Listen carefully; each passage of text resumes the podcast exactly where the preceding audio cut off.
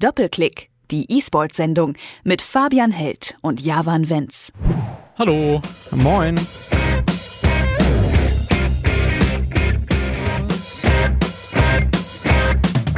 Die Queens of the Stone Age sind das mit No One Knows und damit schönen guten Abend und herzlich willkommen zu Doppelklick, der E-Sport-Sendung hier bei Detektor FM. Und mit mir im Studio sitzt hier wieder wohlbehalten und in einem Stück der liebe Fabian Held. Ich habe schon fast bezweifelt, dass du noch zurückkommst. Ja, ich habe zwischendrin auch echt gezweifelt. Der ein oder andere, der mag es auch vielleicht gehört haben. Ähm, ich war am Montag hier schon in den Heiligen Hallen von Detektor und habe von meiner Vietnamreise erzählt. Das kann man auch online nochmal nachhören. Deswegen musste der liebe Javan hier letzten Monat auch alleine die Stellung halten. Ja, habe ich gut gemacht, oder? Ich war, muss ich wirklich sagen, positiv überrascht. Ähm, ich hätte mir das deutlich schlimmer vorgestellt. Schließlich hast du ja wirklich gar keine Ahnung von E-Sport. Ja, hey, hey, hey. immerhin gab es keine Klagen von außen, was ich tatsächlich erwartet habe. So schlimm ist es also offenbar gar nicht geworden. Anscheinend kenne ich mich irgendwie langsam ein bisschen aus, also zumindest so die Grundsätze. Ja, da magst du vielleicht recht haben. Jedenfalls sind wir jetzt hier wieder als Duo Infernale zurück vor dem Mikrofon und haben auch diesmal wieder eine ganze Stunde vollgepackt mit E-Sport mitgebracht. Auch heute haben wir wieder so eine Art Überthema. Diesmal kümmern wir uns um Counter-Strike. Ja, das gute alte Killerspiel. Gegenfrage, hast du nicht gerade behauptet, du hättest ein bisschen Ahnung wenigstens von E-Sport? Ja, ich gebe mich geschlagen. Einen kurzen Abriss über Counter-Strike und dessen Stellenwert im E-Sport, den gibt's gleich nach Musik von Anderson Peck und Scuba Q. Das ist Emma Wrong. Voila.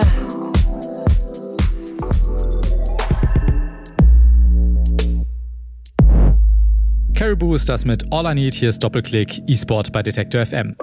So, Fabi, heute geht's um Counter-Strike, hast du gesagt. Mhm. Ähm, habe ich tatsächlich schon mal gespielt, hatte aber nie eine Ahnung und habe eigentlich immer nur gegen den Rechner gezockt, bin da rumgelaufen, habe sinnlos rumgeballert.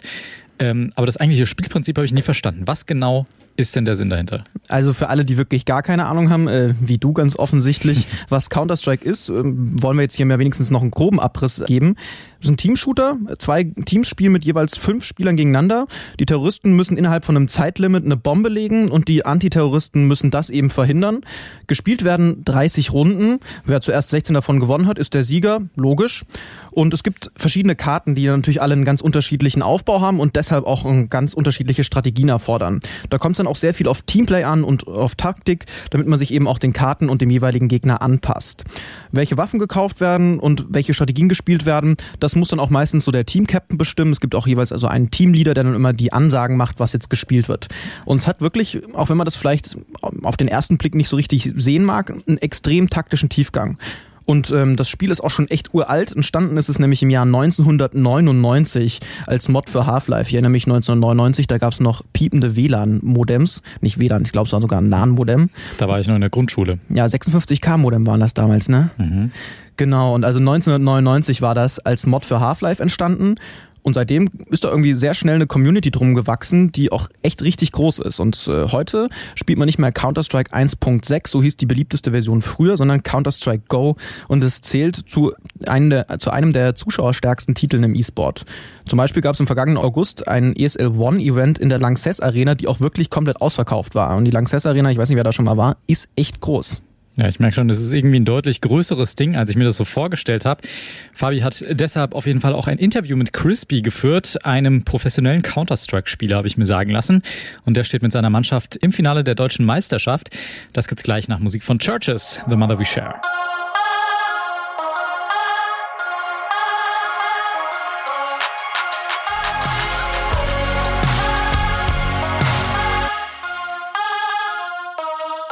Hier ist Doppelklick eSport bei Detector FM. Und nachdem wir eben schon mal ein bisschen drüber gequatscht haben, wie Counter-Strike so funktioniert und was das ist, wollen wir natürlich auch noch einen Profi zu Wort kommen lassen, der tatsächlich auch schon ewig dabei ist. Genau, du hast ja eben schon gesagt, Crispy, der heißt im bürgerlichen Leben Christian Schmidt und in der Szene eben Crispy und der spielt aktuell beim Team Alternate Attacks. Das Irgendwie klingt das nach Cornflakes, finde ich. Ja, es ist aber tatsächlich keine Cornflakes-Marke. Vielleicht ernährt er sich nur von Cornflakes. Aber kennst du Alternate? Also diesen Versandhändler? Das ist so ein riesen ja. Versandhändler Versandhändler für Elektronikkram und die haben eben ein eigenes Werksteam auch schon ewig. Das hieß zwischendrin mal Team Alternate und ist jetzt wieder zum ursprünglichen Namen zurückgewechselt, Alternate Ethics. Und das ist äh, auch einer der traditionsreichsten Clans oder Teams in Deutschland. Mhm. Und äh, zusammen mit seinem Team, auch das hast du eben gerade schon kurz gesagt, steht Crispy jetzt im Finale der deutschen Meisterschaft. Das ist dann Anfang Mai. Und vor der Sendung habe ich unter anderem darüber mit ihm gesprochen. Crispy, du spielst jetzt schon seit neun Jahren professionell Counter-Strike, steht zumindest in deinem Liquipedia-Artikel. Wie lange spielst du denn jetzt wirklich und wie bist du eigentlich dazu gekommen? Also ich weiß nicht, ich muss kurz überlegen, es sind glaube ich schon eher so um die 10 bis 12. Ich weiß jetzt auch nicht mehr genau das äh, Datum, wo es sozusagen mehr wurde. Ähm, dass ich da mehr Zeit investiert habe. Grundlegend bin ich dazu gekommen durch meinen großen Bruder, der ähm, auf LAN-Partys hier zu Hause das Spiel gespielt hat. Und dann habe ich mir das auch mal angeguckt, selbst mal gespielt und irgendwann halt immer mehr ähm, und wurde zum Hobby bzw. Nebenjob berufmäßig. Aber du bist jetzt auch schon eine ganze Zeit auch aktiv, sag mal, in der, in der Szene dabei, also richtig turniermäßig. Was fasziniert dich denn so an diesem Spiel, dass du immer noch davon gefesselt bist und auch irgendwie bereit bist, so viel Zeit in Training und Turniere zu stecken? Grundlegend äh, die Competition, mich einfach mit anderen Nationen, anderen Spielern zu messen und äh, der Beste sein zu wollen. Dazu natürlich kommen dann noch die ganzen Events, Preisgelder etc. Das äh, entwickelt sich immer mehr und man bekommt so einen kleinen Star-Charakter sozusagen für Fans etc. Wurdest du denn auch schon mal äh, auf der Straße erkannt, so als äh, E-Sportler? Ich wurde auf jeden Fall mal hier in Kassel, wo ich wohne, ähm, im Club angesprochen aber zu häufig ist mir persönlich jetzt noch nicht passiert, da ich noch äh, etwas niedriger spiele, also nicht äh, in den Top 16 momentan bin, die da eher dann angehimmelt werden. Du spielst aktuell beim äh, Team Alternate Attacks, das ja auch eine sehr lange Historie äh, in Counter-Strike hat. Jetzt als nächstes großes Offline-Event steht für euch das Finale der ESL-Meisterschaft im Frühjahr an. Was ist denn da euer Ziel als Team? Also Ziel ist ganz klar der Titel. Unsere Konkurrenzteam von Penta, wird nicht mit dem Stammline-Up antreten können, die zu der Zeit in London sind oder irgendwo da in der Nähe zumindest. Ähm, deswegen rechnen wir uns eigentlich schon sehr gute Chancen auf die Titel aus und das ist ganz klar das Ziel für das Event. Du hast ja letzte Saison noch, oder habt ihr als ganzes Team ja noch unter Killerfish, ähm, unter dem Titel oder unter dem Clan Killerfish gespielt. Da seid ihr Zweiter geworden. Was hat denn damals gefehlt, was ihr, was ihr jetzt vielleicht habt, um den Titel zu gewinnen? Mm, grundlegend auf jeden Fall nochmal mehr Erfahrung. Sind ja jetzt wieder sechs Monate dazwischen gewesen, circa oder fünf. Also nochmal deutlich als Team weiterentwickelt. Früher in dem Finale ging es beispielsweise auch gegen Penta, da sind uns ziemlich viele kleine Fehler ähm, dazwischen gekommen, die uns dann letztendlich den Sieg gekostet haben. Die haben wir jetzt hoffentlich abgestellt, sodass es diesmal mit dem Titel klappt. Aber die, die reguläre Saison, also die, die fünf Cups, über die man sich dann quasi qualifizieren kann, die liefen für euch ja gar nicht so optimal. Also ihr seid ja mehr mit, also ziemlich knapp habt ihr euch erst qualifiziert. Was liefen da noch schief? Grundlegend ähm, mögen wir persönlich das, oder auch ich persönlich, äh, das äh, Cup-System einfach nicht so. Es ziemlich ähm, zufallsbezogen, wie das dann alles funktioniert, welche Gegner man bekommt, welche Maps man spielt und äh, auf einer Map, vor allem in CSGO, kann man auch mal schnell verlieren, wenn man dann äh, zum Beispiel keine der Pistolenrunden holt oder dann wieder unnötig Anti-Ecos abgibt. Ähm, dazu kommt noch, dass die Leute vielleicht, also mein Team und ich, jetzt nicht das so als große Competition sehen in diesen Cups, sondern erst wenn es dann gegen Ende des äh, der Meisterschaft geht. Mm, dass der die Konzentration insgesamt dann in, also während der Cups auch nicht äh, zu sehr gegeben ist. Aber was, was hat denn die ESL-Meisterschaft für euch für einen Stellenwert? Also ist das für euch ein wichtiges Turnier oder seht ihr das mehr so als, ja, wir müssen das halt gewinnen, weil wir das beste Team in Deutschland sind? Also sind wir wahrscheinlich noch nicht, aber wir wollen uns halt diesen Titel wenigstens erarbeiten, ähm, dass man sagen kann, man ist deutscher Meister. Aber grundlegend haben für uns als Team eher die internationalen Events äh, mehr Stellenwert. Das ist einfach grundlegend Prestige. Früher, ähm, wenn wir mal so fünf, sechs Jahre zurückblicken, der, der Vorgänger der ESL-Meisterschaft, die ESL Pro Series, da ging es eigentlich im Finale immer Mouseboards gegen Alternate Attacks. Das war ja so ein richtiges Duell, das, das über Jahre sich hinzog, eine richtige Rivalität. Findest du es ein bisschen schade, dass Mouseboards jetzt bei der Meisterschaft nicht dabei ist und dass sich sozusagen dieses Prestige-Duell irgendwie nicht fortsetzen kann? Klar, es ist schade, weil Maus grundlegend ähm, deutscher Clan und äh, auch immer noch drei deutsche Spieler als deutsches Team gewertet wird und wir zwar uns dann gegebenenfalls, wenn wir die Meisterschaft gewinnen würden, deutscher Meister nennen können, aber immer noch im Hinterkopf dann ist auch, wenn Mausbots da gewesen wäre, wäre es vielleicht anders gewesen. Ist natürlich ein bisschen schade, aber man kann ihren Standpunkt halt verstehen. Sie spielen so viele internationale Ligen und Turniere, da ist einfach keine Zeit für das in Anführungszeichen bisschen Preisgeld und ähm, nur um dann Prestige zu erlangen und zu sagen, wir sind deutscher Meister, das lohnt sich für sie einfach nicht. Wie sieht denn eure Vorbereitung für die ESL-Meisterschaft oder speziell fürs Finale aus? Ähm, wie, viel, wie viele Stunden steckt ihr denn so pro Tag in Training? Also als Team zwischen vier und fünf meistens und dann spielt jeder, der Zeit hat, eigentlich noch individuell am Tag wahrscheinlich nochmal so drei bis fünf Stunden. Aber wie schafft ihr das, so viel Zeit für, für das Spiel aufzuwenden? Also seid ihr alle Vollzeitprofis oder, oder habt ihr nebenher noch in Anführungszeichen einen richtigen Beruf? Olli und ich studieren auf jeden Fall beide, deswegen im Studium lässt sich der E-Sports relativ gut vereinbaren. Man hat ja nicht immer Pflichtvorlesungen oder ähnliches. Da lässt sich das einfach machen. Ähm, ich glaube, Kevin war fertig mit seiner Ausbildung und äh, macht jetzt momentan das mehr oder weniger Vollzeit, genau wie Tizian. Und Stefan, der arbeiten muss, der kann halt nicht so viel spielen, der muss dann die Zeit so ein bisschen am Wochenende nachholen, beziehungsweise deswegen können wir auch unter der Woche nicht zu viel als Team zusammen trainieren. Also deswegen nur diese vier bis fünf Stunden, sonst wären das wahrscheinlich eher sechs bis acht. Viele der, der Top-Teams, äh, europaweit oder auch weltweit, haben ja mittlerweile Coaches. Ihr habt, soweit ich weiß, keinen. Ist es was, was ihr irgendwie vermisst und was und glaubst du, so ein, so ein Coach kann auch sinnvoll sein für ein Team? Ein Coach ist auf jeden Fall sinnvoll. Wir werden demnächst wahrscheinlich auch einen haben ähm, auch schon auf den Finals. Man muss halt dann immer sehen, wen man da auch holt. Der sollte das Spiel ja schon halt relativ gut verstehen, viel Fleiß auch mitbringen und äh, grundlegend hilft das auf jeden Fall den Teams weiter, weil die Spieler sich mehr auf ihr eigenes Spiel ähm, konzentrieren können, Aiming verbessern, eigene, eigene Demos von sich selbst gucken, was sie selbst in manchen Situationen vielleicht besser machen können. Und so ein Coach kann dann eher aufs Gesamtbild gucken, wie funktioniert das Team, was kann das Team noch besser machen. Oder auch eben Gegneranalysen. Was spielt der, das gegnerische Team gerne? Wie äh, kann man das vielleicht angehen? Welche Sachen von uns passen da gut darauf? Ähm, solche Dinge eben. Also Coach bringt auf jeden Fall nochmal was und entlastet die Spieler an sich. Wir haben ja schon drüber gesprochen, ESL-Meisterschaft steht jetzt an, ihr werdet auf einer Bühne spielen vor doch einer ganzen Menge Fans.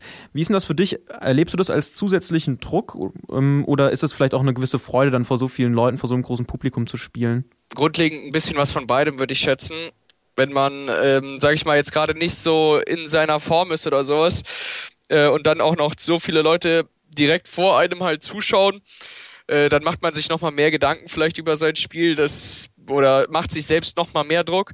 Andererseits ist es auch richtig geil, wenn man dann halt ähm, eine gute Szene hatte oder sowas, äh, oder generell das Spiel gerade für dein Team gut läuft, die ganze Stimmung dann in der Arena, wie die Leute dann einen anfeuern etc., das pusht einen dann nochmal mehr zu besseren Leistungen. Das war der erste Teil des Interviews mit Crispy. Im zweiten Teil sprechen wir dann mit ihm über die Entwicklung von Counter-Strike. Wir haben es ja angesprochen, lange Historie von 1.6 bis jetzt Counter-Strike Go und die internationalen Pläne seines Teams Alternate Attacks. Jetzt aber erstmal wieder ein bisschen Musik. Javan, was haben wir denn da? Ja, ich habe irgendwie mal nachgedacht und mir ist aufgefallen, wir hören hier sehr, sehr wenig Deutschrap. Generell äh, bei Detector FM wenig, aber hier bei uns auch. Und deshalb habe ich was mitgebracht. Sehr Neon schön. Schwarz mit Check Yourself.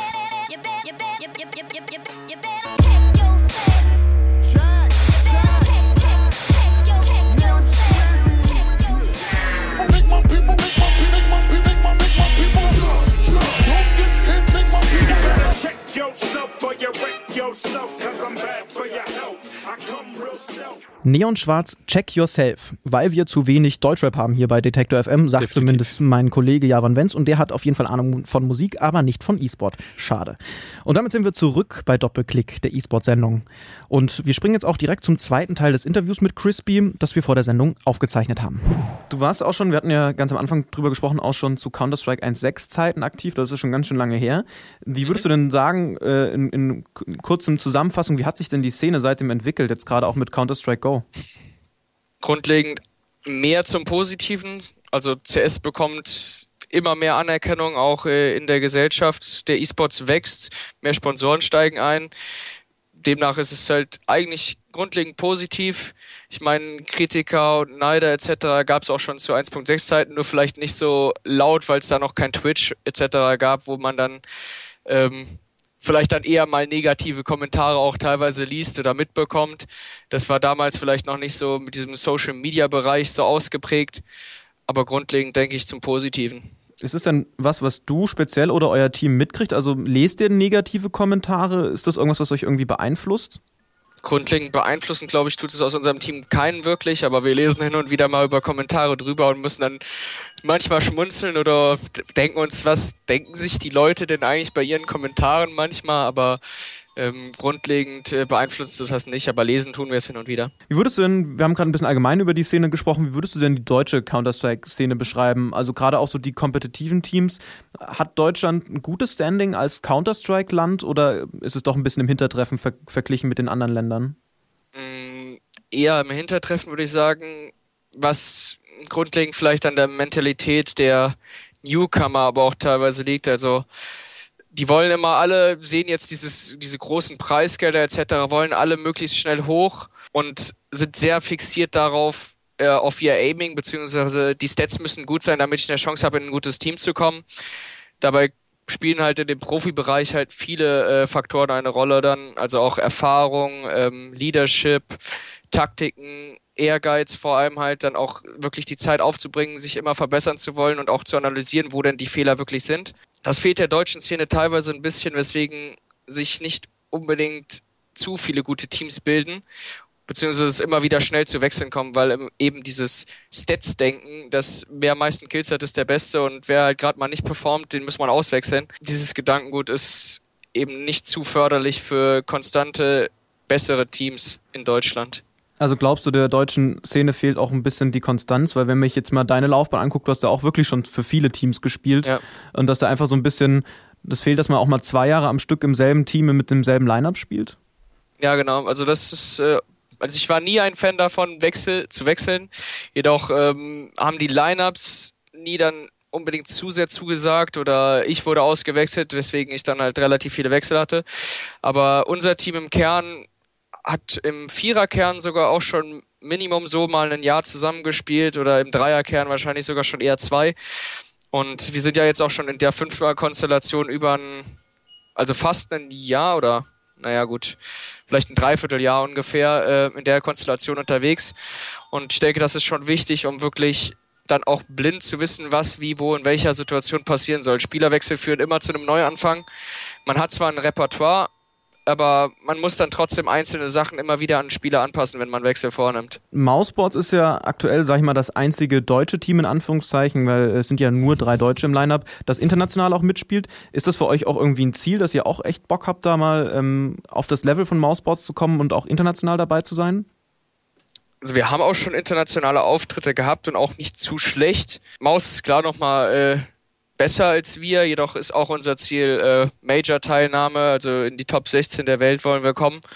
Und dafür tun wir auch was. Aber dazu muss man auch sagen, also bis auf die Top 5 der Welt oder sowas kann fast jedes Team jedes Team schlagen. Also das kommt dann auch oft auf Tagesform an oder ähm, teilweise so mal werden Fehler bestraft, mal nicht. Man kann ja nie 100 zu 100 Prozent wissen, wie der Gegner was spielt, selbst wenn man äh, Demos analysiert. Da spielen, wie gesagt, auch solche Faktoren dann mit ein. Was fehlt euch denn noch, ähm, um auf dem Level von Mousebirds zu spielen? Was würdest du denn sagen? Teilweise Pistol-Schwäche und grundlegend CT-Schwäche, woran wir jetzt in Zukunft versuchen mehr zu arbeiten, da unsere Terrorseiten relativ gut strukturiert sind, ähm, wir aber CT jetzt noch nicht zu viel Struktur drin haben, dass jeder Ablauf 100% klar ist und dann auch mehr Sicherheit in den Sachen, die wir spielen, halt äh, drin ist.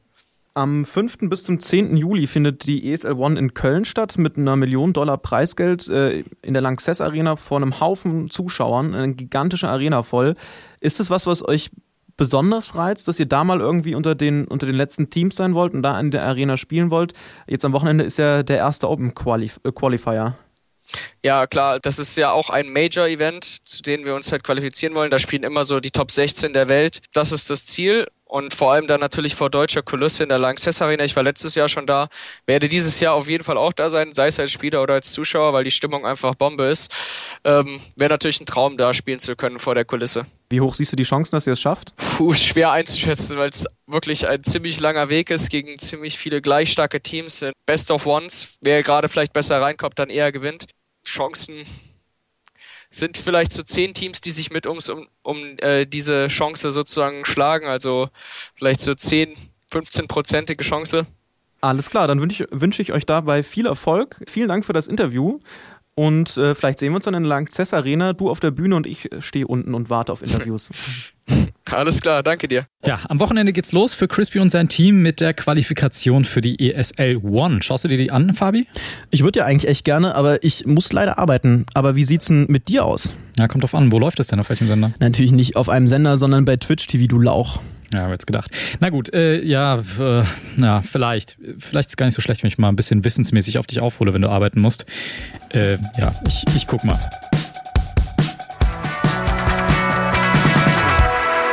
Das war ein TV on the Radio mit Happy Idiot. Hier ist Doppelklick, die E-Sport-Sendung von Detektor FM. Gerade haben wir mit dem deutschen Counter-Strike-Profi Crispy gesprochen.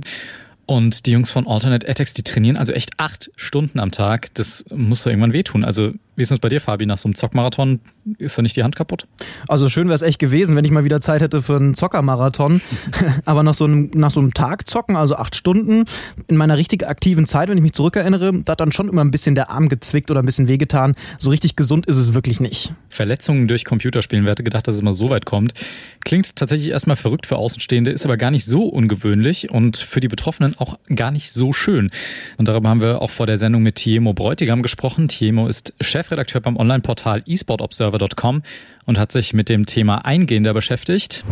Hallo Timo, schön, dass du die Zeit gefunden hast. Hallo Fabian, danke für die Einladung. Timo, wie ist denn die aktuelle Verletzten-Situation im E-Sport? Wie lang ist denn die Verletztenliste überhaupt? Das lässt sich ziemlich schwierig sagen, weil anders als im traditionellen in den physischen Sportarten, sage ich mal, ähm, darüber nicht so viel bekannt ist. Das heißt, äh, nur wenige Fälle gelangen tatsächlich an die Öffentlichkeit, ähm, insbesondere dann, wenn Spieler ausfallen. Ähm, zuletzt ganz prominent geschehen bei Fanatics Olaf Meister äh, für das Counter-Strike-Team. Ähm, aber auch diverse andere Spieler, vor allem bei Counter-Strike, haben in letzter Zeit diverse Verletzungsprobleme angekündigt. Dazu gehörte auch Guardian, der sich äh, ironischerweise allerdings beim Fußball verletzt hat und dadurch äh, bei Counter-Strike nicht mehr spielen konnte. Ähm, wie gesagt, es lässt sich sehr schwer sagen. Insgesamt ist es so, dass das, glaube ich, ein riesengroßes Problem ist, was noch sehr stark unter der Oberfläche schlummert. Wir wissen zurzeit relativ wenig darüber, obwohl die verschiedenen Phänomene, vor allem eben so Handgelenkverletzungen, schon relativ lange bekannt sind, weiß man noch sehr wenig darüber. Es gibt keine Studien oder dergleichen. Es ist nicht so ausgeprägt wie im traditionellen Sport. Du hast es kurz angesprochen, Handgelenksverletzungen. Kannst du kurz nochmal erklären, wie kann man sich denn im E-Sport überhaupt verletzen und was sind das dann für Verletzungen? Also es gibt ähm, verschiedene Verletzungsarten im E-Sport. Es ist natürlich äh, für jemanden, der vielleicht im, äh, mit elektronischem Sport erst noch nicht so viel anfangen kann, ähm, jetzt den Stereotypen von einem Gamer einfach im Kopf hat, wirkt das vielleicht erstmal ein bisschen komisch, aber es gibt tatsächlich ähm, zum Beispiel das Karpaltunnel-Syndrom, meistens an der Maushand, das dadurch hervorgerufen wird, dass man äh, sehr repetitive, äh, sehr oft häufig wiederholende Bewegungen ähm, immer wieder macht. Und äh, wenn man sich jetzt vorstellt, dass einige oder dass viele äh, professionelle ähm, E-Sportler jeden Tag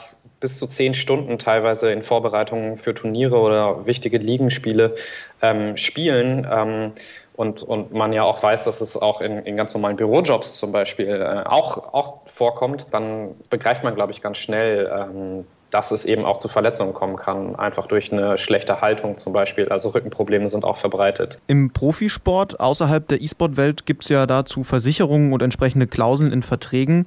Wie ist denn da die Situation aktuell im E-Sport? Ist das ein Problem für Gamer, wenn sie verletzt sind? Ich glaube, das ist ein riesengroßes Problem. Ähm, ich bin mir keines einzigen Vertrages bewusst ähm, und keines einzigen Spielers, der möglicherweise eine Versicherung hat, irgendwie sowas wie das im äh, in den verschiedenen Sportarten denkbar ist mit, wie sagt man, Bodypart Insurances, also dass man meinetwegen seinen Fuß oder sein Bein versichern kann als Fußballer. Äh, das gibt es im E-Sports definitiv noch nicht. Dafür ist das Ganze noch viel zu jung und dafür ist auch die ähm, Industrie noch viel zu klein. Ich glaube aber, dass äh, mehr und mehr Teams und Teammanager ähm, ein Gespür dafür kriegen, dass es eben eben ähnlich wie im traditionellen Sport zu großen äh, ökonomischen Schwierigkeiten noch kommen kann. Also wenn jemand wie Olaf Meister, der äh, als der beste Counter-Strike-Spieler der Welt derzeit Zeit gilt, äh, plötzlich für mehrere Wochen für wichtige Turniere, zuletzt ähm, ein großes Major-Turnier, danach ein Minor-Turnier, ähm, ausfällt ähm, und Fnatic dementsprechend ein Team, was normalerweise immer liefert äh, und ziemlich sicher die Titel nach Hause holt, plötzlich nicht mehr so liefert, ähm, dann merkt man eben, da geht auch einiges verloren, auch an, an Preisgeldern und eben an Power für so ein Team. Ich glaube, es ist ein riesengroßes Problem und ähm, das wird sicherlich in naher Zukunft auch angegangen werden. Ich habe mit diversen ähm, Trainern und äh, hinter den Kulissen Managern gesprochen, die sagen, ja, das ist ein Riesenproblem, wir sind da dran, wir wissen nur noch nicht so genau, wie wir es angehen sollen. Ich bin ja bekennender StarCraft Minecraft-Fan und erinnere mich da auch an gesundheitliche Probleme des Koreaners Flash. Das war, glaube ich, so ziemlich der Erste, der äh, auch diese Verletzungen im E-Sport publik gemacht hat oder das Thema irgendwie ja, an die Oberfläche gebracht hat. Ähm, kannst du denn nochmal erklären, wie, wie lange es dieses Problem schon gibt? Weil es beschränkt sich ja anscheinend nicht nur ähm, auf die Counter-Strike-Szene. Genau, also das ist tatsächlich ein Problem, was über alle Genregrenzen hinweg existiert. Ähm, das gibt es in den Fighting Games äh, bei, bei Melee oder bei ähm, Mortal Kombat. Das gibt es bei den Shootern eben wie, wie Counter-Strike oder Call of Duty. Genauso aber auch bei den Strategiespielen wie StarCraft oder, ähm, oder eben den äh, MOBAs dieser Welt, League of Legends, Dota etc. Also man kennt Fälle aus wirklich allen Spielen Spielen sozusagen und über alle Grenzen hinweg. Und man kennt auch schon Fälle, die einige Jahre zurückliegen. Flash ist ein ganz prominenter Fall, eben weil er als einer der dominantesten Spieler aller Zeiten in, ähm, gilt in, in, seiner, in seinem Spiel in StarCraft 2. Ähm, ich glaube, das war 2011 schon, dass er bekannt gegeben hat, dass er eben Handgelenkschwierigkeiten hat und dass er tatsächlich auch eine Pause macht und ähm, in Korea in eine ähm, Rehabilitationsklinik tatsächlich gegangen ist, um sich dort einer Therapie zu unterziehen. MVP, äh, auch ein StarCraft 2-Spieler, hatte ähnliche Probleme Probleme, ähm, ist der dritthöchst verdienende StarCraft-Spieler aller Zeiten bisher. Also es trifft tatsächlich auch ähm, sehr prominente Leute. Im letzten Jahr war es äh, von Cloud9 High, ähm, der für Schlagzeilen gesorgt hat, auch über die E-Sport-Szene hinaus, ähm, weil er eben seinen, äh, seinen Ruhestand angekündigt hat aufgrund von äh, Handgelenksproblemen. Er hat das später revidiert, er ist wieder zurück ins Team gekommen, ähm, hat sich ein bisschen zurückgenommen und äh, wurde eben weiter therapiert. Aber er hat zum Beispiel auch wofür man ihn mittlerweile kennt, fast schon ein Markenzeichen, so, so wie das mit Peter Check ist. Ähm, im Fußball, der ja immer diesen, diesen komischen Helm trägt, obwohl er den gar nicht mehr braucht. Äh, der Spieler Hai äh, hat, hat so eine, eine Handgelenksschiene im Grunde, die er auch beim Spielen immer trägt. Also ähm, das heißt, es gibt tatsächlich auch die, die ersten sichtbaren Zeichen eben von, von Sportverletzungen im E-Sports. Für alle, die im E-Sport jetzt nicht so bewandert sind, Hai, ganz berühmter League of Legends Spieler aus äh, Amerika. Wir halten also fest, ähm, E-Sport-Profis können sich auch verletzen und das kann auch wirklich unangenehme Folgen haben, vor allem auch finanziell, denn die Karriere eines E-Sportlers ist ja gar nicht so lang. Es gibt auch keine finanzielle Absicherung. Wie können denn da mögliche Lösungen auch für aussehen? Also wie kann das Problem in Zukunft angegangen werden, deiner Meinung nach? Das Vorbild bleibt, ist und bleibt der, der traditionelle Sport. Das heißt vor allem Prävention. Ähm, es gibt diverse ähm, Physiotherapeuten und auch Ärzte. Ähm, auch im, äh, im Internet äh, findet man diverse Anleitungen als, als Präventivmaßnahmen, was man für Übungen machen kann, ähm, um sich aufzuwärmen, um, um ähm, äh, die, die Muskeln irgendwie zu, zu dehnen und so weiter, ähm, um, um einfach durch bestimmte, durch eine bessere Haltung und bessere ergonomische ähm, äh, Peripherals, also Maus und Tastatur, ähm, eben dafür zu sorgen, dass man das unterbindet. Aber es wird, vermute ich, durch den durch den hohen Trainingsaufwand und einfach den hohen Einsatz, ähm, den vor allem, äh, der vor allem zurzeit im, in Counter-Strike zum Beispiel herrscht, wo es keine Off-Season gibt. Das heißt, es wird eigentlich ständig gespielt, ähm, professionell. Das heißt, es gibt ständig Turniere, es gibt ständig Ligen, ähm, es gibt keine, keine ähm, Saisonpausen sozusagen. Ähm, wird es, glaube ich, weiterhin dazu kommen, dass wir ähm, äh, Verletzungen sehen. Und ich denke, was an der Stelle dann einfach wichtig ist, ist, dass sich äh, ähnlich wie im traditionellen Sport Ersatzspieler etablieren, äh, dass die Teams einfach größer werden ähm, und, und Leute eben sozusagen auch für eine Verletzungspause auf die Bank setzen können, ähm, dass vertraglich festgehalten wird, dass sie in der Zwischenzeit weiter ähm, äh, bezahlt werden, dass es vielleicht auch irgendwann dazu kommt, dass es gegen Verletzungen Versicherungen gibt und dergleichen mehr. Und genauso muss man sich auch sicherlich um das Thema ähm, Ruhestand kümmern. Ähm, wie kann man die Leute sozusagen, ich sag mal, resozialisieren, ist jetzt vielleicht ein hartes Wort, aber das, äh, davon spricht man im Sport ja auch. Äh, wer irgendwie fünf Jahre oder zehn Jahre da seinen Profisport durchgezogen hat und vielleicht nochmal was anderes machen möchte, vielleicht nicht als Trainer oder als äh, Analyst oder sowas äh, weitermachen möchte, mu muss man halt einfach schauen, wenn er zum Beispiel verletzungsgeplagt ist, wie kriegt man die Leute zurück ähm, in, in andere alltäglichere Berufe zum Beispiel. Also ich glaube, da ist noch sehr viel zu tun ähm, und das Vorbild kann und wird sehr wahrscheinlich das, der traditionelle Sport sein. Warum wir Ersatzspieler im E-Sport brauchen, was das mit Verletzungen zu tun hat, darüber haben wir mit Timo Bräutigam gesprochen. Er ist Chefredakteur beim eSport Observer. Wer natürlich neben unserer Sendung noch mehr aus der Welt des E-Sports erfahren will, der kann mal reinklicken bei www.esportsobserver.com. Ja, und dann danke ich dir, Timo, für deine Zeit und auf bald. Sehr gerne, bis dann. Ja, dann äh, würde ich sagen, ich komme mal wieder mit meinem Kompetenzbereich um die Ecke nach so viel Fabi und machen weiter mit dem nächsten Song. Das ist Whitney mit Golden Days.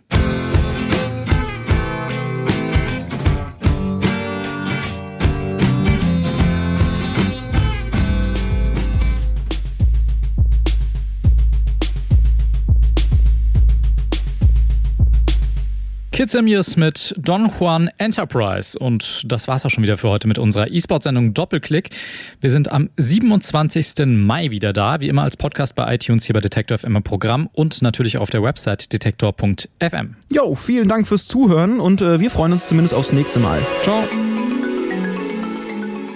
Doppelklick, die E-Sport-Sendung mit Fabian Held und Javan Wenz.